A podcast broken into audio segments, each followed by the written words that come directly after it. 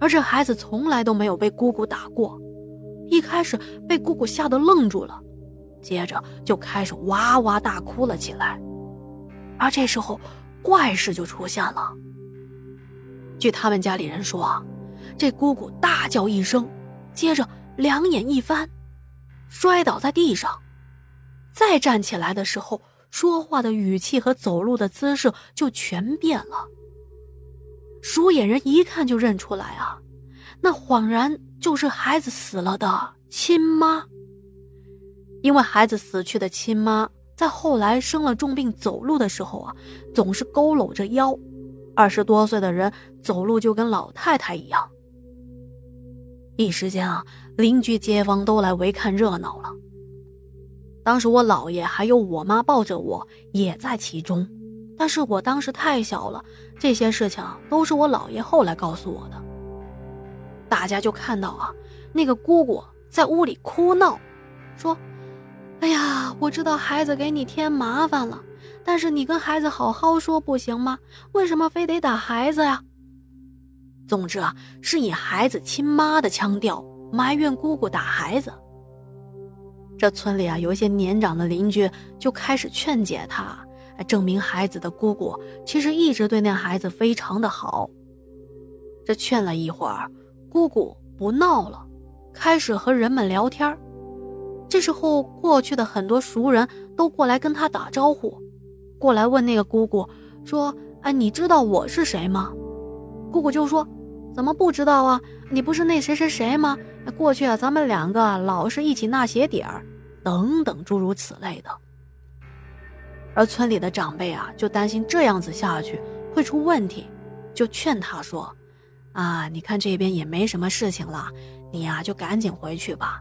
你的孩子，我们保证给你照看好。”那姑姑就说：“那好，有你们帮忙照看着，我也放心了。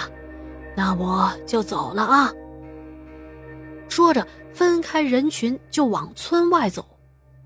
此时的大伙不放心让他自己一个人出去，人们就在后面跟着。大家就看到他往村里的坟地方向走去。走着走着，快走到孩子妈的坟地的时候，那姑姑忽然就晕倒在地上了。当众人过去扶起她来，她睁开眼睛，却是一脸的茫然，问大家说：“啊，为什么我会在这里啊？你们这是干什么呢？”老人们就告诉他：“你呀，别管我们干啥，你以后啊，可千万不能打那个孩子了呀。”好的，这第二个故事啊也讲完了。那么接下来呢，老爷讲了一个二十年前的事情。这件事情啊，当时也是轰动了我们整个村子，而且故事里的这两个兄弟我都认识。不过那时候我才五六岁，印象中是有这么一段兄弟。可是后来就再也没见过他们了，直到老爷告诉我，我才明白他们早已遭遇不测啊。那么，在我们村有个禁忌，就是正午时分是不能出门的，即使是出去也不能去野外，因为正午时分是一天最凶的时辰，所以在那个时候，在村子的外面几乎是看不到人的。就是跟村里的禁忌没关系吧？谁也不会在炎热的夏天大中午的跑出去晒太阳吧？但是出事的这两兄弟啊，当时他们好像是七八岁，正值假期，也正是玩得疯的时候，哪还管得了这些啊？就跑到村外的田野上去玩，然后就从此失踪了。哎呀，当时他们家的大人都找疯了。而且事情闹得很大，还报了警呢。大家找来找去，最后啊，在村外的一口废弃的机井，找到了这两个孩子的尸体。这口井是以前用来抽水浇地的，并不是很深。而且啊，根据一个住在村口不远处的老人回忆，说是在事发的那一天，当时他在自家的院子前闲坐呢，突然就发现。这两个孩子飞快的从门前经过，让这老人惊讶的是啊，他发现那小孩啊他们的双腿几乎是脚不沾地的。老人当时还喊了一声呢，但是孩子们没有任何的反应，以难以置信的速度直奔那片野地而去。当时这老人啊，还以为自己是不是老眼昏花，看错人了，也就没再想别的。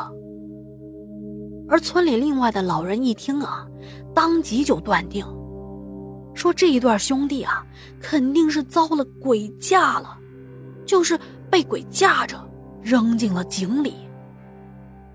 这个说法在我们村子迅速的发酵。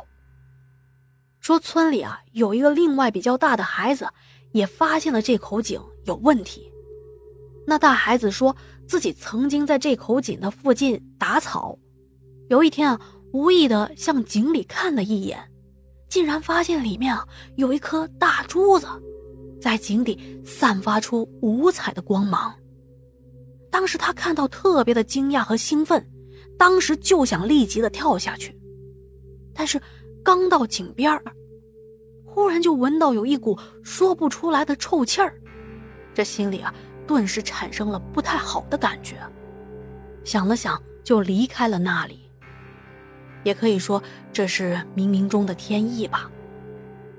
后来啊，根据警方的调查，官方给的结论是这两个孩子误入废井，而由于这口井长期不用，在井底啊产生了大量的沼气，这两个孩子。掉下去之后，吸入了太多的沼气，才导致死亡的。事情发生之后，村民们就悄悄地把那口井给填平了，并且对村里的各种井都严加的看管。后来就再也没有发生过小孩掉入井中的这种危险的事情了。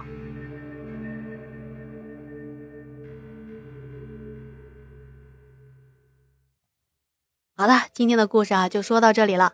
听完故事，依旧不要忘记帮天下点赞、打 call、留言、转发。另外啊，如果想投稿或者入群啊，可以添加天下国语的微信号或者是私信我，我一定会回复您的。那今天的节目就到这里啦，感谢您的收听和陪伴，我们明晚见。